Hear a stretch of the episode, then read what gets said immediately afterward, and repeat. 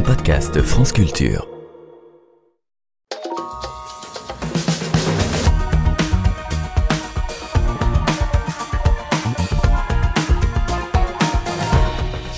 Des crânes, des cornes, des écailles ou des mâchoires qui se vendent à prix d'or. Le trafic d'espèces protégées est souvent présenté comme le plus lucratif au monde après la drogue et les armes.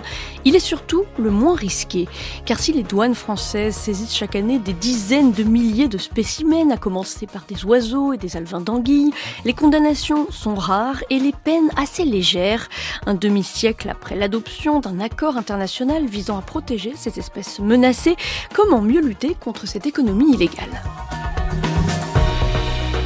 Pour en parler dans ce deuxième épisode de notre série sur l'économie animale, nous avons invité Charlotte Nittard, présidente de l'association Robin des Bois, co-autrice d'un atlas du business des espèces menacées chez Artaud en 2019. Également avec nous Megan Nathalie, docteur en droit international, autrice d'une thèse sur le droit international face au trafic de biodiversité sauvage, publiée en 2023 chez l'Armatan. Une émission préparée par Léa Sabourin, Diane Devancet, Anouk Milio, Tina Young, Laurence Genepin et Léopold Bonjour Charlotte Nittard. Bonjour. Merci beaucoup d'être avec nous. Alors d'abord, comment définir une espèce menacée? Une espèce menacée, c'est une espèce qui risque de s'éteindre de la surface de, de, la Terre parce que ses populations, le nombre d'individus euh, sont trop faibles pour que cette espèce puisse se reproduire et se développer euh, normalement. Donc il y a plusieurs euh, catégories. Vous avez alors les catégories par catégorie, j'entends des, des, listes faites notamment par euh, l'IUCN, donc l'Union internationale pour la conservation de la nature, avec des critères qui sont repris aussi par des conventions internationales qui sont la taille de la population, son déclin au cours des dix dernières années ou des trois dernières générations. Et puis, euh, vous avez, euh, ces critères sont aussi appliqués par exemple par euh, la CITES. Donc, vous avez des espèces qui sont en danger critique d'extinction, c'est-à-dire à, court terme, ils risquent de, de, ne plus du tout avoir euh, suffisamment d'individus pour que l'espèce vive. Lesquels, par exemple? Bah, par exemple, vous avez des requins, euh, des requins marteaux. Vous avez aussi euh, l'éléphant de forêt. Euh, c'est quelques exemples. après, vous avez des espèces qui sont en danger d'extinction, mais pas critique, on va dire. Alors, dans ces classifications, vous avez par exemple l'éléphant de savane qui est une espèce séparée de l'éléphant de, de, forêt. Et puis vous avez des espèces dites vulnérables, où là aussi, si on ne fait rien, à moyen terme, elles risquent de s'éteindre. Bonjour Mégane Nathalie. Bonjour. On a parlé de, cette liste euh, des espèces euh, menacées. Qui dit espèces menacées dit euh, espèces rares. Ce sont donc des espèces qui peuvent atteindre des prix parfois délirants oui, tout à fait. Donc, euh, on a par exemple des cornes de rhinocéros qui se vendent aujourd'hui euh, plus cher que la cocaïne ou l'or, entre 50 000 et 70 000 euros euh, le kilo. Donc, effectivement, on a des prix exorbitants qui viennent aujourd'hui malheureusement justifier le fait que le commerce illégal d'espèces sauvages est un trafic extrêmement rentable. Et les peines encourues, elles, ne sont pas très élevées, même si c'est à peu, peu à peu en train de changer, Mégane Nathalie? Oui, tout à fait. Alors effectivement, c'est un peu le deuxième volet qui explique que ce trafic soit si rentable, c'est-à-dire qu'aujourd'hui, on a un faible risque de répression. Euh, dans de nombreuses régions du monde, les lois contre le trafic d'espèces sauvages ne sont pas forcément strictement appliquées. Les peines encourues peuvent être effectivement relativement faibles par rapport au profit, surtout euh, potentiel. Et c'est cela qui vient aujourd'hui créer un environnement favorable à la criminalité. Alors un business euh, très lucratif et en même temps euh, peu risqué, c'est ce qui explique qu'aujourd'hui euh, il y a un certain nombre de filières qui se soient engouffrées dans la brèche, Charlotte Nita? C'est ça, c'est des filières multi-opportunistes, c'est-à-dire que vous pouvez avoir des trafiquants qui avant faisaient du trafic de drogue euh, ou d'armes et puis euh, qui voilà une aubaine finalement pour des peines 3 à 10 fois moins moins lourdes potentiellement, ils peuvent se faire euh, autant d'argent. Euh, et, parfois ils sont multifilières, c'est-à-dire qu'ils continuent à faire du trafic de drogue et, et en plus ils font du trafic d'espèces menacées.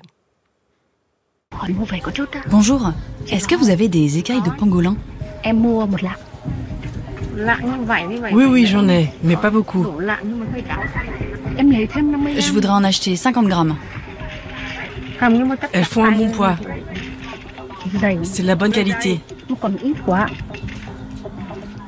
Ces petites écailles, elles vont t'aider à être plus fertile. Regarde, J'ai aussi des écailles qui viennent des griffes. Je te conseille de les prendre. C'est très bon pour l'allaitement.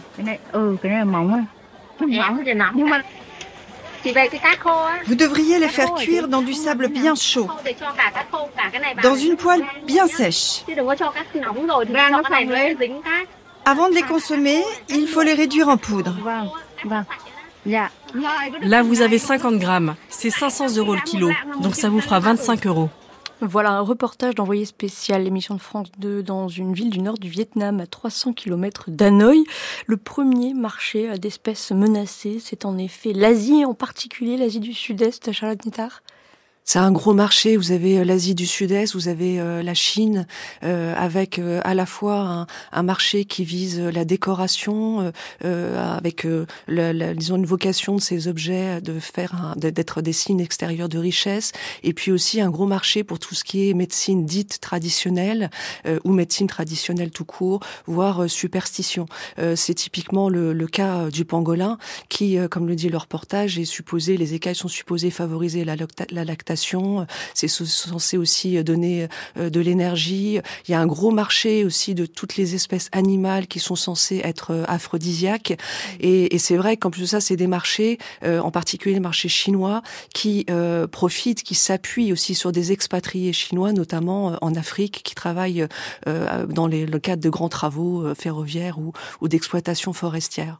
Et ce que recherchent les clients chinois, ce n'est pas nécessairement la même chose que ce que recherchent les clients européens ou américains qui euh, sont euh, ainsi des consommateurs de ces espèces menacées, Megan Nathalie?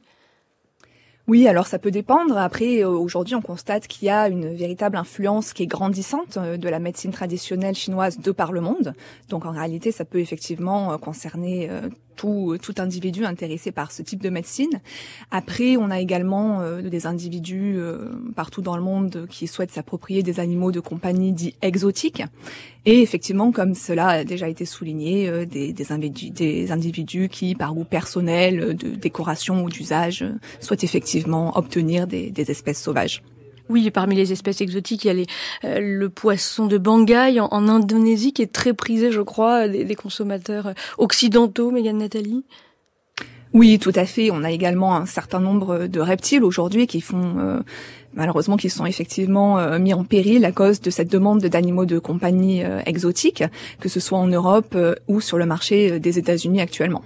On a évoqué euh, euh, le pangolin, qui est malheureusement souvent en tête hein, des classements des espèces euh, menacées les plus prisées par les consommateurs. Quelles sont les, autres espèces qui sont très demandées, Charlotte Nettard? Bah écoutez, vous avez toujours le martyr des éléphants, des rhinocéros aussi qui ont vraiment pâti.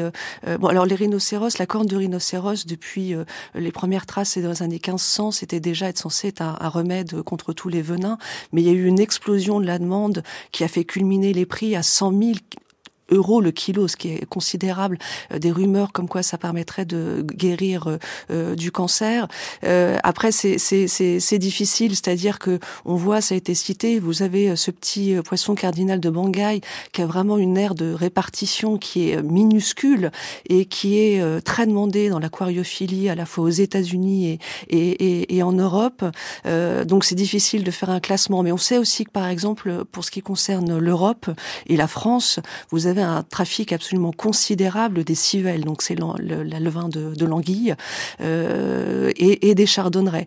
Donc euh, suivant les continents, parce qu'aucun continent n'est épargné, euh, sauf peut-être l'Antarctique, enfin sauf l'Antarctique, mais sinon vraiment c'est un fléau euh, à l'échelle industrielle qui touche la Terre entière. Et c'est un trafic qui prend de l'ampleur aujourd'hui à Charlotte Nita?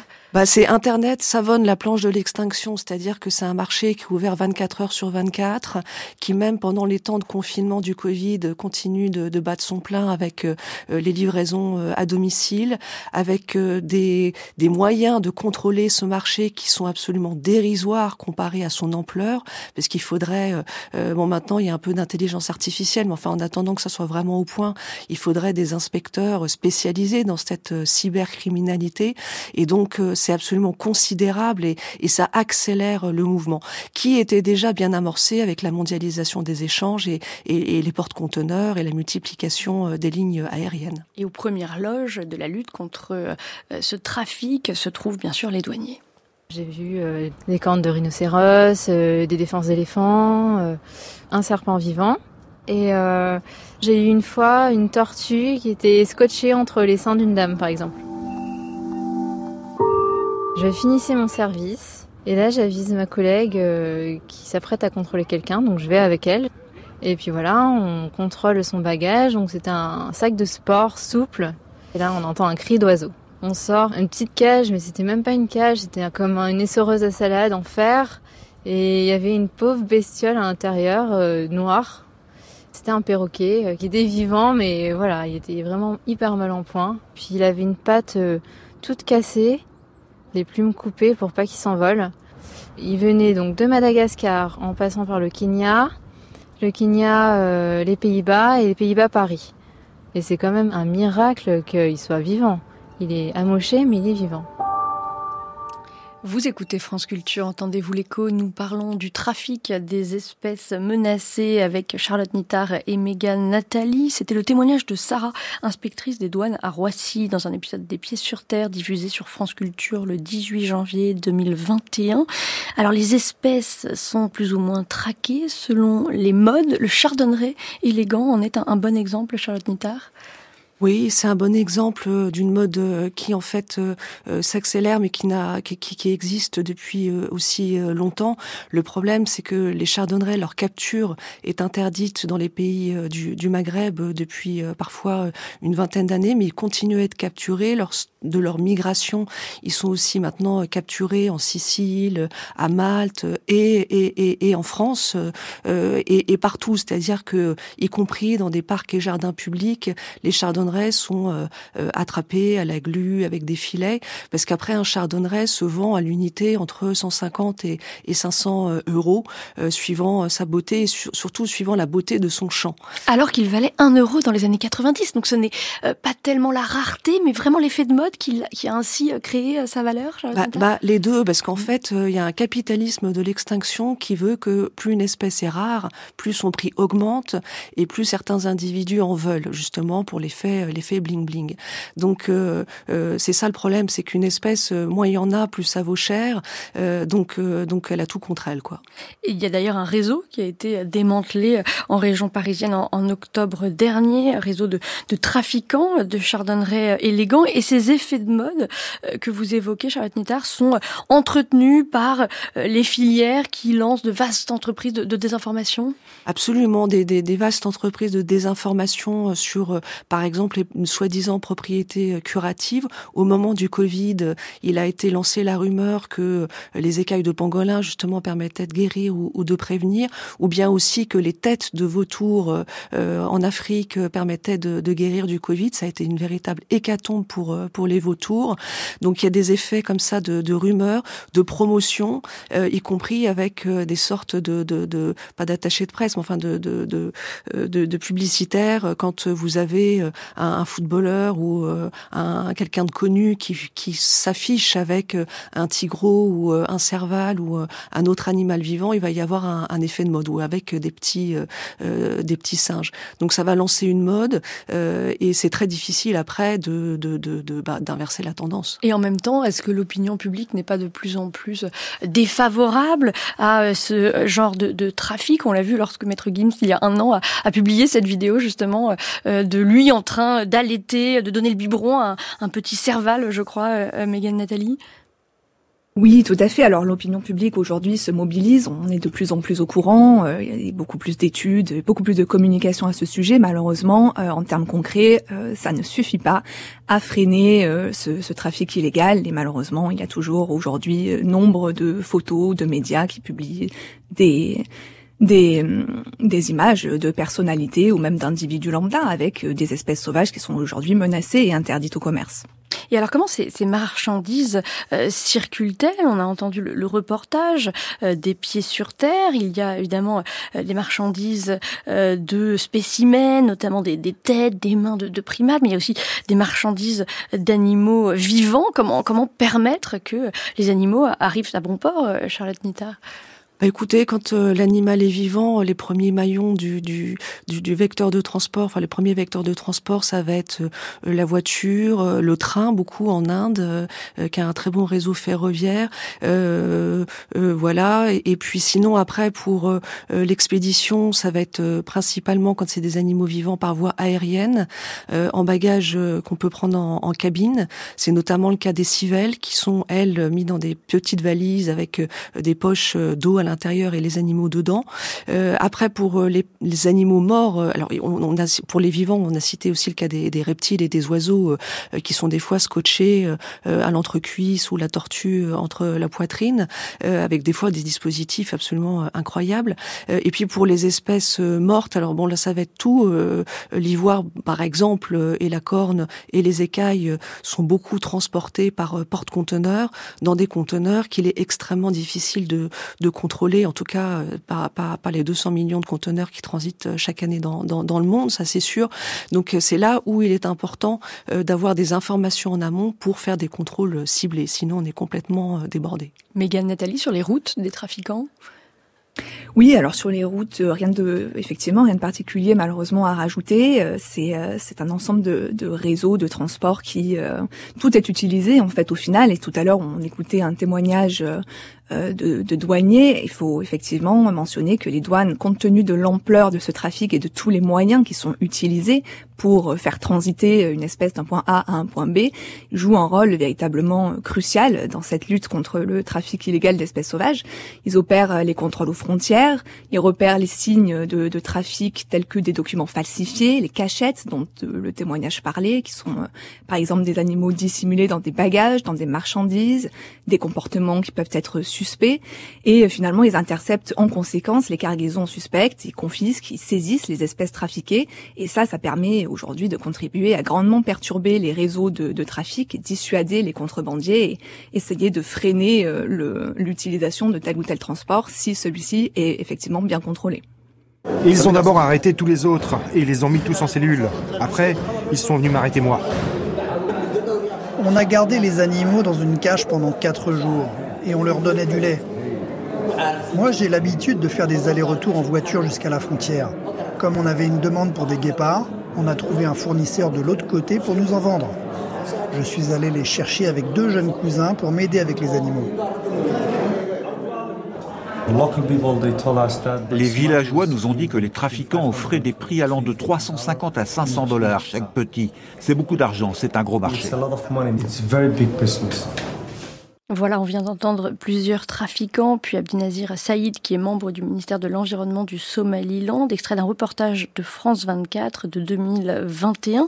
Alors, quels sont les différents acteurs impliqués dans ce trafic illégal d'espèces menacées? Il existe un braconnage qu'on peut appeler un braconnage d'opportunité, Megan Nathalie? Oui, tout à fait. Alors effectivement, euh, ce trafic, c'est un phénomène euh, global. Il fait intervenir un grand nombre euh, d'acteurs. Donc finalement, et en général, à la racine, il y a bien souvent des individus issus de communautés locales pauvres qui sont contraints par la nécessité ou par la force, puisqu'il y a un certain nombre de groupes armés qui sont impliqués dans ce type d'opération. Donc ils sont contraints par la nécessité ou la force de s'engager dans ces opérations. Certaines de ces opérations, comme vous l'avez dit, peuvent être des opérations d'opportunité, c'est-à-dire qu'elles peuvent être faites de façon isolés par des individus qui n'appartiennent absolument à aucun groupe mais qui souhaitent euh, tirer profit de ce type de, braconnage.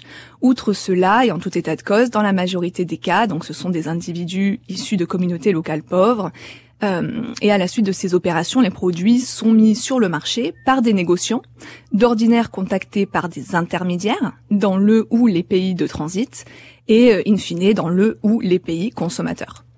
Et on voit par exemple euh, le cas dans la région des, Grands Lacs, euh, en, Afrique, où on a effectivement euh, des communautés locales qui ont besoin de ce trafic d'espèces menacées pour survivre, Charlotte Nittard alors il y en a qui ont besoin, mais faut pas, faut pas confondre euh, la, la chasse de subsistance euh, avec euh, la, le braconnage pour pour faire du trafic. Alors il y en a qui sont forcés par par nécessité ou contraints. Effectivement, dans la région des Grands Lacs, c'est c'est un bon exemple. Mais on voit quand même, et c'est ça qui est, qui est, qui, est, difficile et qui est un peu déprimant, que vous avez aussi des gens qui braconnent parce qu'ils ont ils veulent encore plus d'argent, c'est-à-dire qu'ils ont un emploi qui est stable d'instituteur ou ou de policier ou, ou ou même d'autorités, euh, euh, je veux dire locales, élues, etc., mais qui braconnent en plus pour euh, voilà s'approprier le bien commun et, et se faire de, de l'argent. En Afrique du Sud, il y a des braconniers, ils vont ils vont ils vont sur le, les lieux en BMW. Donc voilà, il y a quand même de tout. C'est ça qui est, qui est difficile.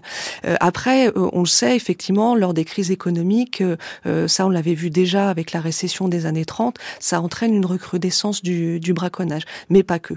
Donc il faut différencier ce braconnage d'opportunité et ce braconnage en, bande organisée. Comment s'organise euh, le second euh, Mégane Nathalie Il faut peut-être euh, dire un mot des réseaux qui aujourd'hui aussi passent par la corruption pour pouvoir s'acheter le silence des rangers qui sont supposés veiller sur les espèces d'un certain nombre de parcs.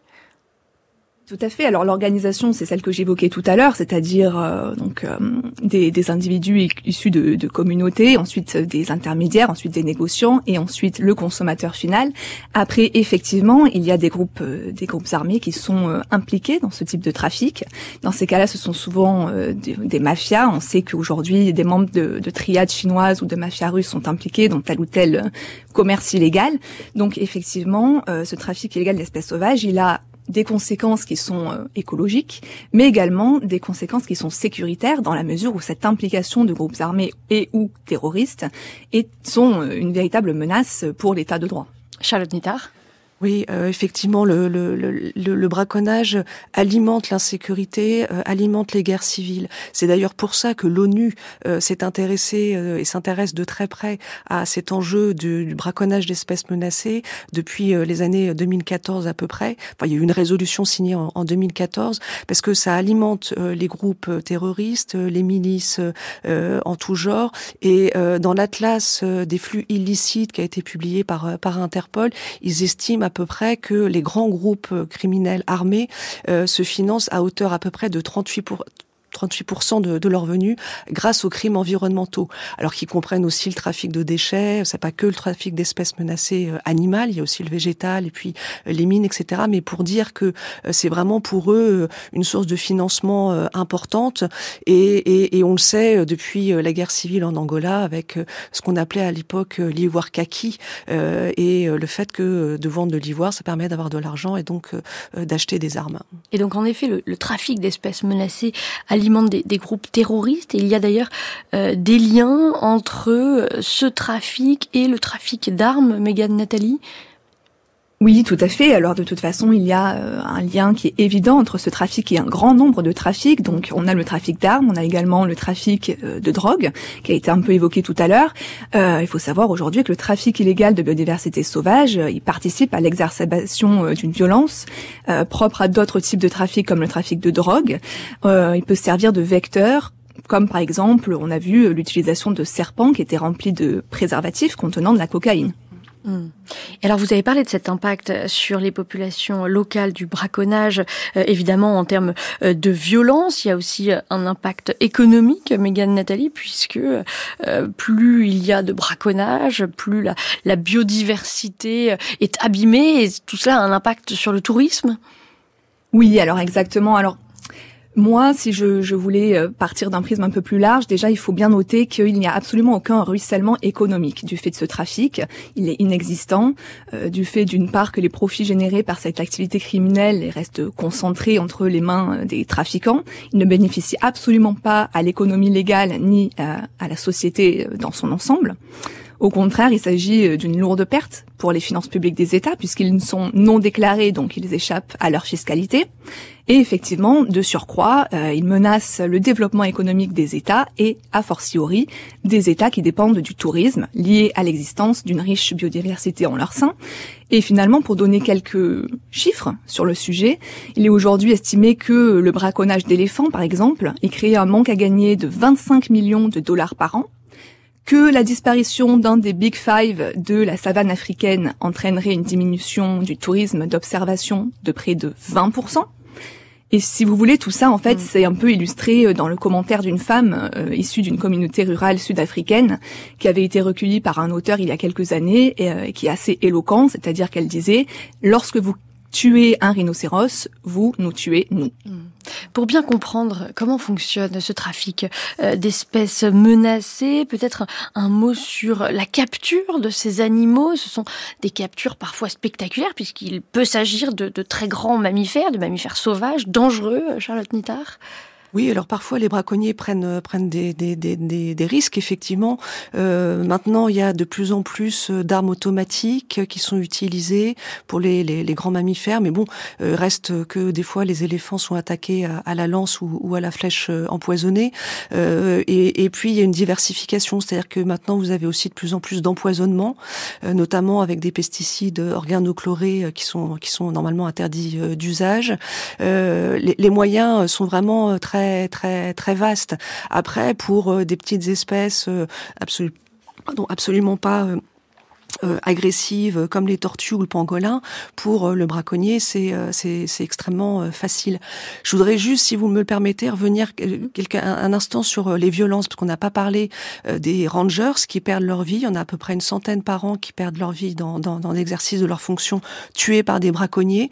Vous avez aussi des défenseurs de la faune sauvage qui sont assassinés parce qu'ils font trop bien leur travail euh, et notamment des, des, inspecteurs euh, en Afrique du Sud euh, ou, ou, en Tanzanie qui se font tuer à bout portant par, par les mafias. Et puis aussi il y a en retombée économique négative vous avez tout ce qui est service écosystémique rendu par ces espèces qui tout d'un coup sont, sont anéantis par exemple, les grenouilles mangent beaucoup d'insectes ravageurs de culture ou de moustiques qui sont vecteurs de, maladies. Oui, ça crée euh, des conséquences en, cascade. Et puis, euh, il y a donc euh, ces captures sauvages, si je puis dire, qui interviennent. Mais il, y a aussi de, de, plus en plus de vols dans des musées ou dans des zoos, Mégane Nathalie? Oui, tout à fait. Alors ça, ce sont euh, typiquement euh, des, vols un peu d'opportunité. Euh, L'attrait lucratif conduit aujourd'hui euh, les criminels jusqu'à opérer effectivement dans des musées, dans des zoos. Ça a été par exemple le cas en 2011. Euh, il y a eu des vols de cornes de rhinocéros au musée d'histoire naturelle de Gothenburg en Suède, et il y en a eu également au musée de la chasse et de la nature à Paris. Oui, et puis il y a aussi euh, euh, ce, ce, rhinocéros près de Paris qui a été euh, abattu de trois balles en 2017 dans le zoo de, de Thoiry par un groupe de, de, braconniers pour ses cornes. On voit bien que le caractère très lucratif de, de ces espèces rend les, les, trafiquants toujours plus créatifs pour réussir à se les procurer, Charlotte Nita. Ouais, toujours de plus en plus créatifs, audacieux. le cas du, du rhinocéros de Thoiry a battu trois balles dans la tête est quand même euh, assez euh, exceptionnel, avec une corne découpée, l'autre qui avait été qui commençait à être découpée, mais que ils n'ont pas pu euh, emporter. En France, il y a eu 11 vols dans des, des zoos et des muséums. Donc c'est et à l'échelle européenne, il y en a eu, je crois, à peu près 70. Après, vous avez des jardilands qui sont attaqués à la voiture bélier pour aller voler un cacatoès à U blanche qui vaut 2-3 000 euros. Vous avez très souvent euh, les espèces majoritairement ciblées dans les zoos et, et, et les animaleries, c'est les oiseaux, mais aussi les, les petits les petits primates, euh, les wistiti, avec euh, aussi parfois des, des, des, cas exceptionnels comme euh, la panthère noire du zoo de, de Maubeuge après avait été retrouvé divagant sur les toits d'Armentières dans le nord et qui aurait été, qui a été revolé après et qui maintenant euh, aurait atterri dans un abandonné devant un refuge euh, aux Pays-Bas. Alors pourquoi n'arrive-t-on pas à réduire ce trafic d'espèces menacées? Comment améliorer euh, la lutte? On continue à en parler dans un instant. Charlotte Nittard et Megan Nathalie, restez avec nous.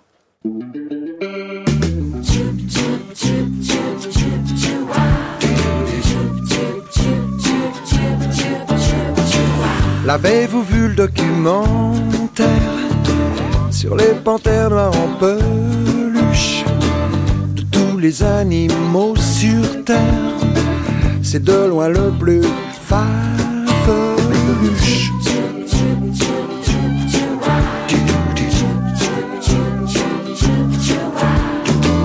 Elle passe la journée à soupir, allongée sur les couvre-lits. Et la nuit, elle vous saute au cou pour vous dévorer de bisous.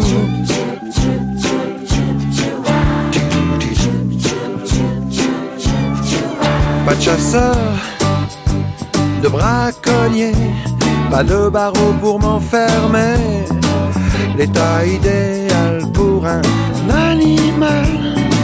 Jouer et dormir, voilà mon programme, pas de fusil, safari, pas peur de finir en rôti. Je suis une espèce d'espèce protégée par les câlins des enfants qui me brossent dans le sens du poil tout le temps.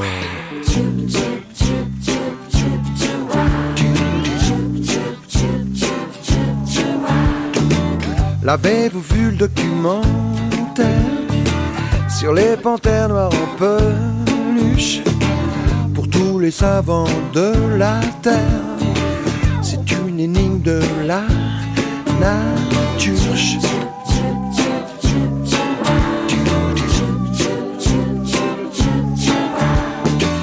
La panthère noire en peluche de Louis Chédid sur France Culture. D'entendez-vous l'écho, espèce menacée, se tailler la part du lion, c'est notre sujet. Aujourd'hui, Megan Nathalie et Charlotte Nittard sont toujours avec nous dans cette émission réalisée par Françoise Le Floch, réalisée par Félicie Faugère avec l'aide de Denis Forger et mise en onde par Marie-Claire Oumabadi.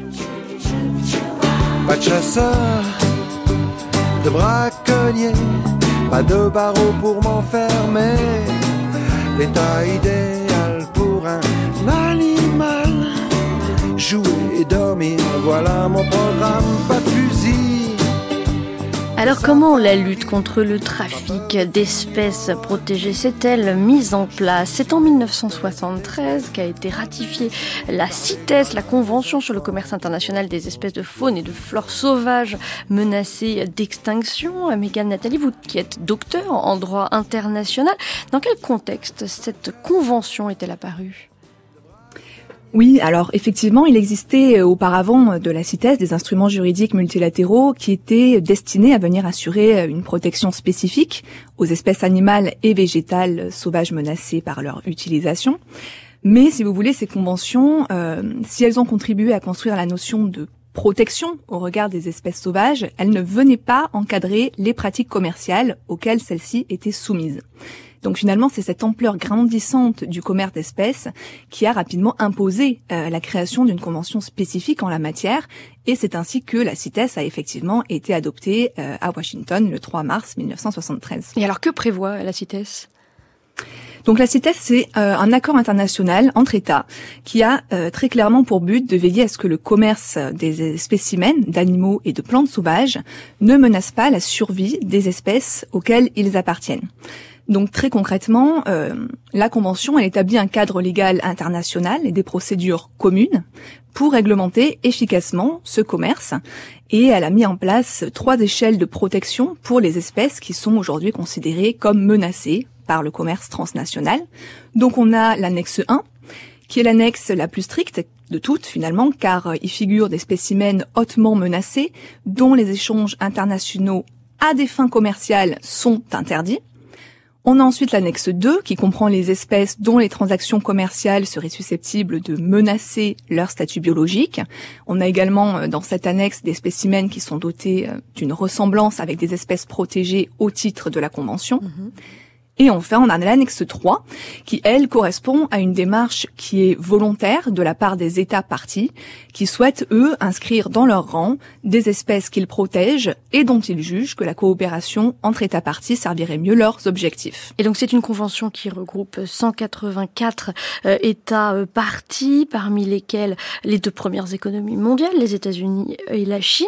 Euh, que se passe-t-il, Megan Nathalie, lorsqu'un des pays membres ne respecte pas ses engagements? Donc très euh, clairement, lorsqu'un des pays membres ne respecte pas ses engagements, il peut y avoir des sanctions qui sont euh, élaborées dans le cadre de la CITES. Ça va souvent donc euh, par des, c'est établi en fait par des recommandations d'embargo à l'encontre de tel ou tel État parti. Alors après, ces recommandations peuvent ne pas être suivies par les États partis qui ne le souhaiteraient pas. C'est effectivement arrivé. Donc tout ça, si vous voulez, c'est quand même soumis à la libre interprétation des États, car il faut bien noter que la CITES, c'est une convention sur le commerce, et ce n'est pas une convention euh, liée au crime. Hmm. Oui, on va voir un, certain nombre de limites évidemment euh, de cette convention, euh, mais peut-être euh, faut-il dire d'abord, Charlotte Nettard, qu'elle a tout de même de belles réussites à son actif?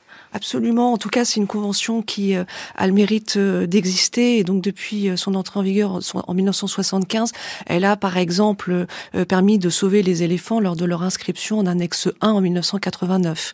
Et on a vu après que quand il y a eu des déclassements partiels de populations d'éléphants en Afrique australe, donc certaines populations ont été déclassées en annexe 2, on a vu une recrudescence du braconnage.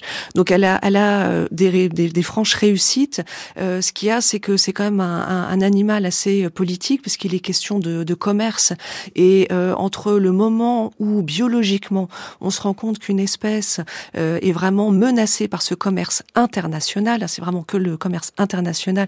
Donc entre le moment où on s'en rend compte et le moment où il y a une inscription, il peut se passer plusieurs années, voire plusieurs décennies. Ça a été le cas des, des, des requins très prisés pour leurs ailerons et il a fallu des années et des années pour qu'ils soient, ils soient inscrits. Eh ben justement, je voudrais vous faire entendre un extrait d'un reportage de France 3 euh, de 2010 dans, lequel, dans lequel il est question de requins. Des millions de ces requins sont tués pour leurs ailerons. Deux espèces en particulier. Ces ailerons sont utilisés pour faire des soupes. C'est vraiment un problème de commerce international qui aurait dû être réglé ici, mais c'est la politique qui a gagné sur la science. C'est vraiment le Japon qui a exprimé haut et fort ici son opposition à ce que soit protégée toute espèce marine. C'est décourageant. Pour justifier leur position, le Japon et ses alliés mettent en avant le poids économique et culturel de la pêche dans leur société.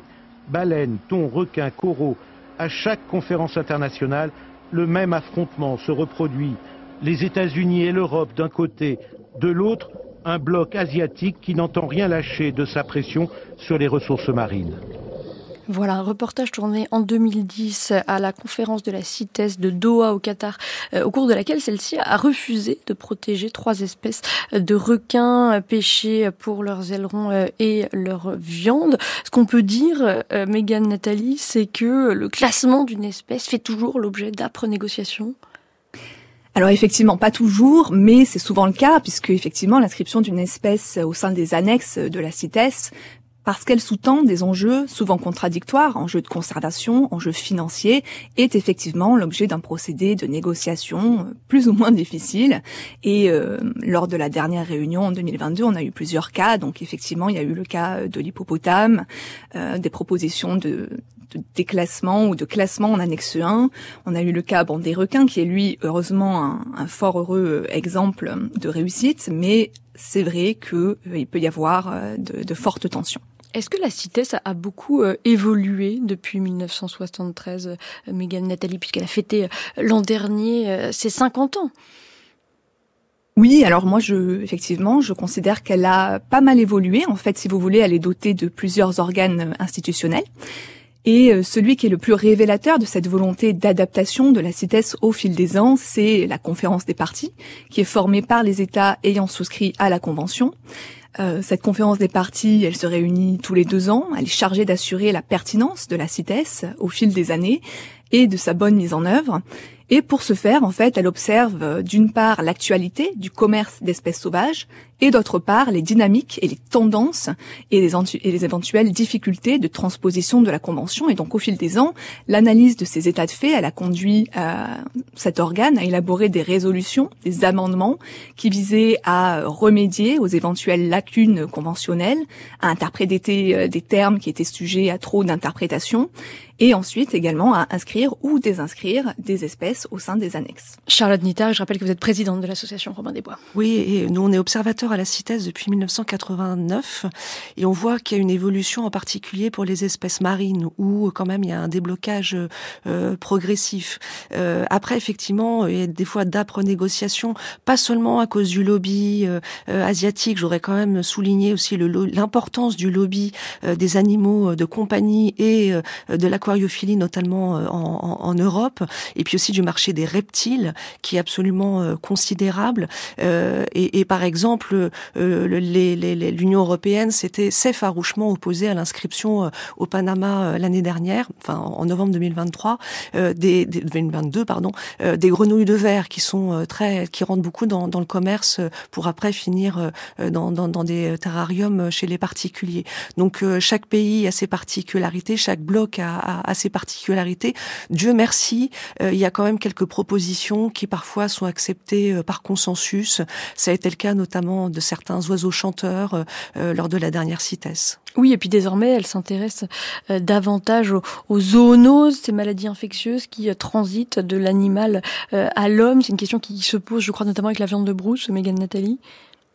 Oui, effectivement, on a un gros problème aujourd'hui, comme je le soulignais tout à l'heure, euh, le trafic d'espèces sauvages il soulève, de nombreuses implications.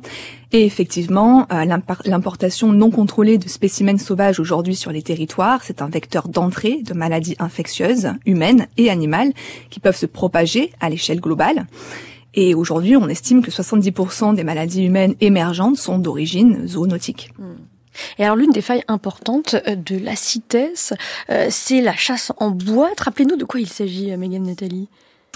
Oui, tout à fait. Alors la chasse en boîte ou chasse sportive, mais ça, ça reste encore à interpréter, c'est effectivement une chasse où les animaux en question sont mis dans une réserve ou en tout cas un parc, c'est-à-dire qu'ils ont absolument l'impossibilité de sortir, ils sont même parfois sédatés et euh, c'est effectivement, à mon sens, une des failles de la réglementation CITES, parce qu'aujourd'hui, il est possible pour les touristes ayant participé à ces chasses de ramener chez eux, pour leur seul usage, des trophées issus euh, de ces pratiques.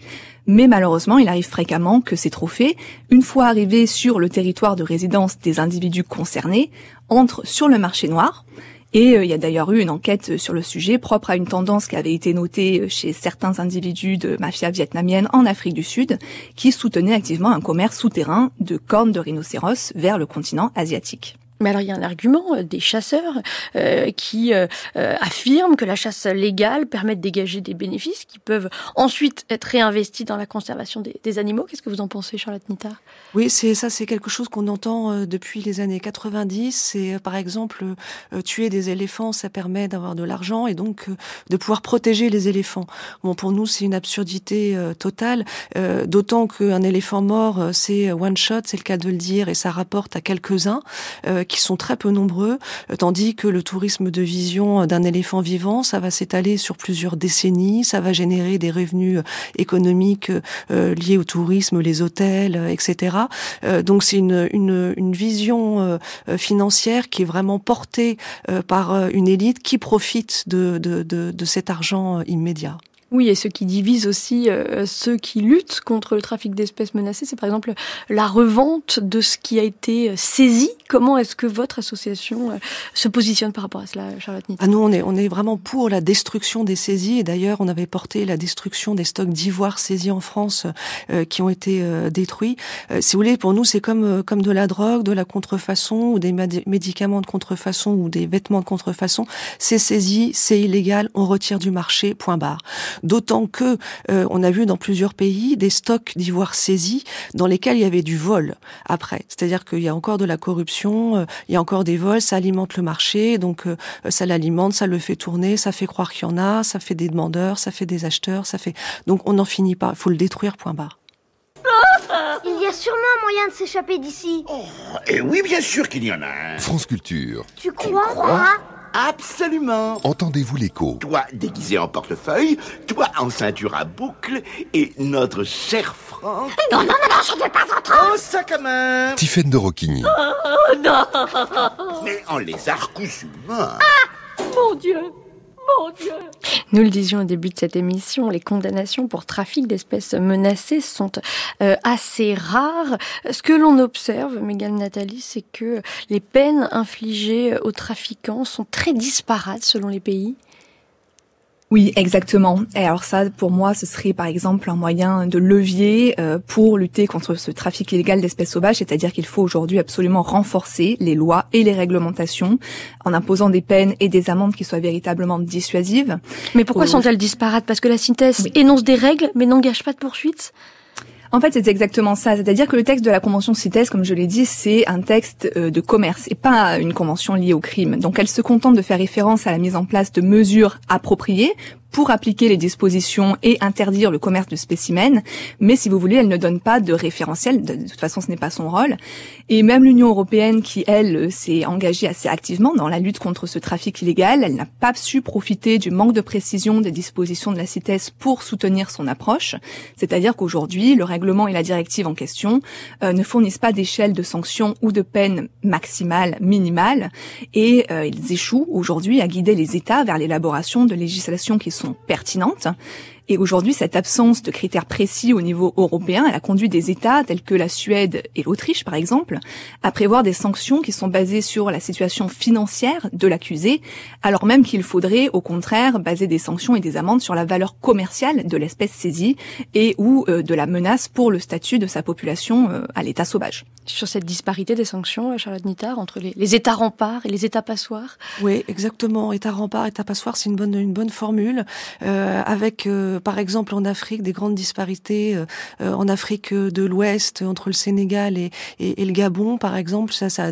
ça va être entre pour la même chose le même trafic de peau de félin ou, ou d'ivoire ça va être un mois avec sursis et, et quelques centaines l'équivalent de quelques centaines d'euros d'amende ou bien de la prison ferme pendant pendant plusieurs années.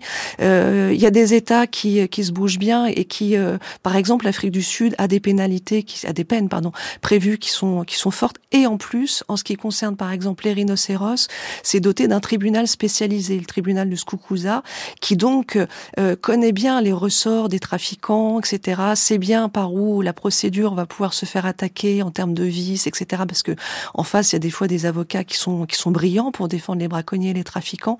Donc le fait d'avoir un tribunal spécialisé leur permet d'être euh, aiguisé et de pas se laisser euh, endormir ou avoir, tout simplement. Maintenant, au niveau de l'Europe, effectivement, ça a été dit. Et en plus de ça, il y a la difficulté disparité des peines euh, encourues, des peines encourues, et aussi euh, de l'application. Et on le voit par exemple, ne serait-ce qu'au niveau français, où il y a eu un renforcement des sanctions euh, il y a quelques années. Donc pour un trafic simple, c'est 3 ans et 150 000 euros d'amende, et si c'est en bande organisée, ça, ça, augmente à 7 ans et 750 000 euros d'amende. Mais suivant les tribunaux, voire même suivant le juge et sa sensibilité ou l'état de débordement de, de, de son bureau par divers euh, va euh, classer sans suite ou au contraire appliquer avec euh, beaucoup de fermeté les, les, peines. Oui, et puis est-ce que dans le, trafic des, espèces menacées, Megan Nathalie, on retrouve le même problème que pour le trafic de drogue, par exemple, c'est-à-dire que les condamnations sont prononcées contre les petits trafiquants et pas contre les gros bonnets? Et oui, malheureusement, c'est exactement ça. Ce sont souvent les personnes qui sont un peu à la racine des opérations de braconnage et qui ne sont pas souvent les têtes pensantes de, des mafias euh, et des groupes organisés qui subissent euh, les, plus lourdes charges judiciaires. Et euh, malheureusement, bon, c'est effectivement, il faut il faut punir dans ces cas-là, mais ça ne suffit pas à démanteler les réseaux qui sont véritablement problématiques. Et je voulais juste rebondir sur la sensibilisation des magistrats, qui effectivement me semble être un, une question d'une importance capitale parce qu'aujourd'hui, il faut effectivement former les magistrats pour qu'ils prononcent des peines qui sont véritablement à la hauteur des enjeux. Et euh, par exemple, ils pourraient fonder leur méthode sur l'appréciation de la valeur du marché des espèces saisies et calculer, comme c'est par exemple le cas en Italie, les amendes en la multipliant par autant de fois la valeur du marché de ces espèces qu'ils le souhaitent pour établir une sanction qui soit proportionnelle à la gravité de la violation et du trafic en général. Donc parmi les mesures que vous proposez, euh, j'ai bien entendu l'idée d'un tribunal euh, dédié, spécialisé dans le droit de l'environnement, des peines peut-être plus dissuasives, des magistrats euh, mieux formés. Mais alors comment faire à l'échelle locale pour compenser le manque à gagner que représente pour certaines populations le trafic d'espèces menacées? À l'échelle locale C'est-à-dire que si on arrive en effet à lutter contre le, trafic d'espèces menacées dans certains pays, dans lesquels, dans certaines régions, dans lesquelles euh, cela représente un, revenu euh, euh, conséquent, est-ce que il y a des mesures qu'on peut envisager pour, pour compenser le, manque à gagner que représenterait la, lutte contre ce, trafic? Oui, bien sûr. Alors ces mesures, elles peuvent, elles peuvent aller dans la promotion de, de moyens alternatifs. Tout à l'heure, il a été soulevé la question du tourisme de vision, qui effectivement en réalité est un une activité qui est véritablement fructueuse. Aujourd'hui, la chasse en boîte qu'on évoquait tout à l'heure, elle pallie face à la mise en contraste euh, avec l'activité de tourisme d'observation, puisque elle représente moins de 2% de l'activité de tourisme qui a lieu, euh, qui a cours dans la majeure partie des États africains en tout cas. Donc finalement, on peut euh, compenser ce manque à gagner en promouvant des activités qui soient véritablement respectueuses dans l'environnement, respectueuses des communautés locales et respectueuses des commerçants honnêtes, qui eux respectent les considérations juridiques et durables qui leur sont soumises. Charlotte Nittard Oui, je voudrais euh, quand même redire que euh, il faut lutter contre la pauvreté, il faut lutter contre la corruption. Ça sera les meilleurs outils qui soient pour euh, améliorer le statut des, des espèces des espèces euh, menacées, ça c'est c'est c'est évident. Euh, Excusez-moi, j'ai perdu le fil. Non, et sur, le manque à gagner sur la, les populations, il y a peut-être c'est effectivement cette idée que que vous défendiez, qui est que euh, cette pauvreté euh, est existante, mais peut-être pas aussi importante que certains voudraient le, le faire croire. Oui, c'est ça. Et en plus de ça, que ça pénalise euh, les opérateurs légaux, parce que vous pouvez avoir une espèce dont le commerce international est interdit, mais qui par contre au niveau local euh, son exploitation euh, est autorisée. Ou vous pouvez avoir des opérateurs illégaux qui, à cause de la circulation des armes et, de la corruption et, autres facteurs d'instabilité, pénalisent euh, ceux qui, dans la même région, opèrent légalement. Ça s'est vu, par exemple, en Nouvelle-Calédonie, où des pêcheurs de, de, locaux euh, étaient euh, euh, menacés et ne pouvaient plus travailler à cause du blue boat vietnamien qui venait menaçant pour pêcher les concombres de mer, qui sont aussi nommés holoturi, qui, qui sont des animaux fantastiques. Donc ça, ça, déstabilise les opérateurs légaux, il faut, faut, le préciser quand même. Quelles sont les autres pistes que l'on peut envisager, Megan Nathalie, pour mieux lutter contre ces trafics d'espèces menacées? Alors, outre le renforcement des capacités d'application de la loi, la sensibilisation des magistrats, euh, une révision des législations euh, dont on a parlé tout à l'heure pour des peines qui soient plus dissuasives, on peut également penser à une meilleure prise en compte des communautés locales aujourd'hui, c'est-à-dire en leur euh, dévoluant des, des, droits de propriété, par exemple, comme ça a été le cas en Namibie, sur la biodiversité sauvage, ou en les intégrant dans des schémas euh, économiques qui euh, leur permettent effectivement de voir qu'ils auraient plus, par exemple, de profits à gagner, plus de bénéfices à tirer du respect euh, de la, la, conservation de la biodiversité sauvage qui les entoure, plutôt que de se de s'entraîner dans des opérations de braconnage. Il y a peut-être aussi un enjeu de, de traçabilité.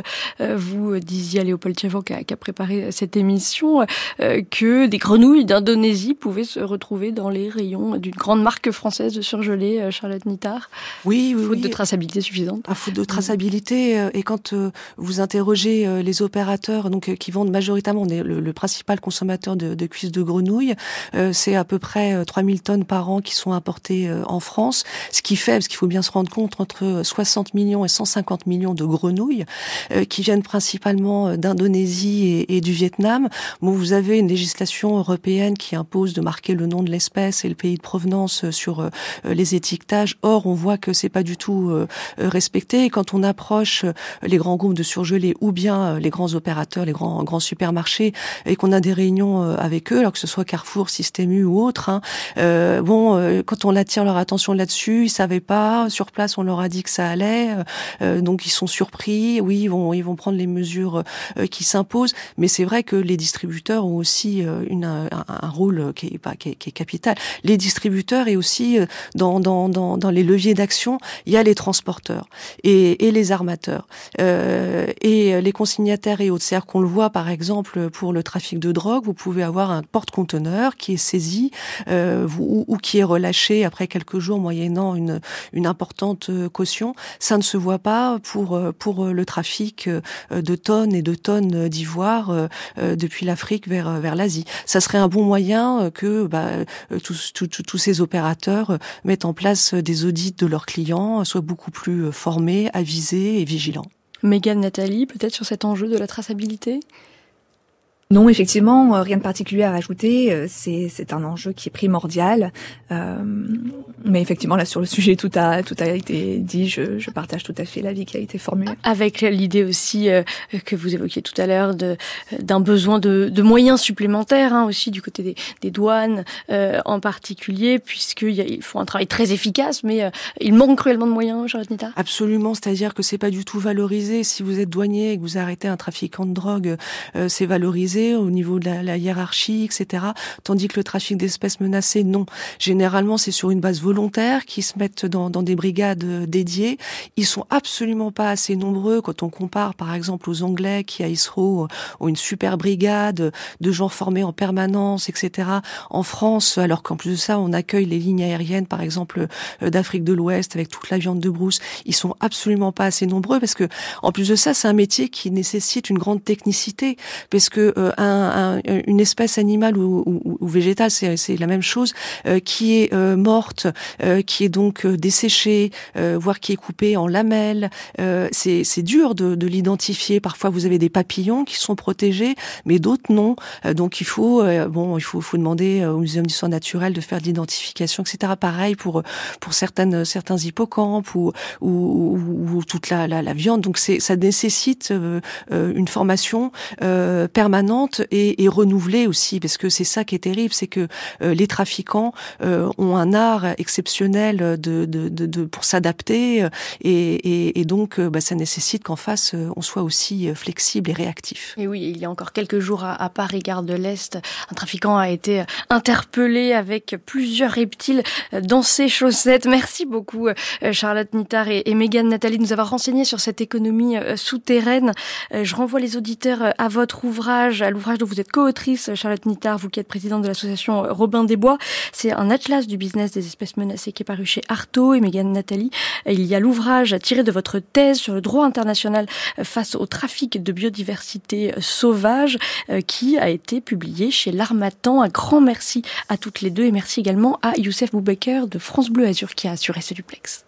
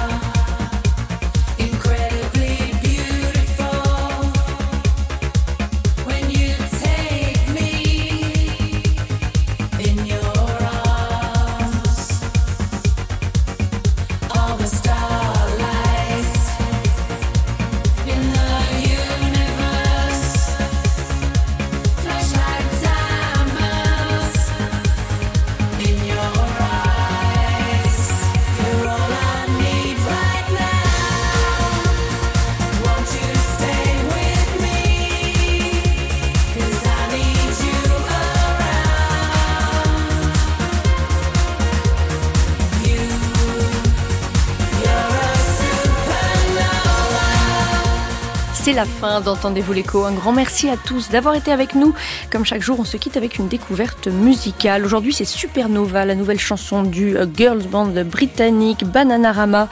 Demain, animaux domestiques, un marché de niche. Et oui, évidemment, nous reviendrons sur l'économie des animaux de compagnie avec Katia Renard et Laurent Beg. D'ici là, vous pouvez retrouver toutes nos émissions sur notre site franceculture.fr et sur l'appli Radio France. On vous attend également sur X sur le compte d'Entendez-vous l'écho.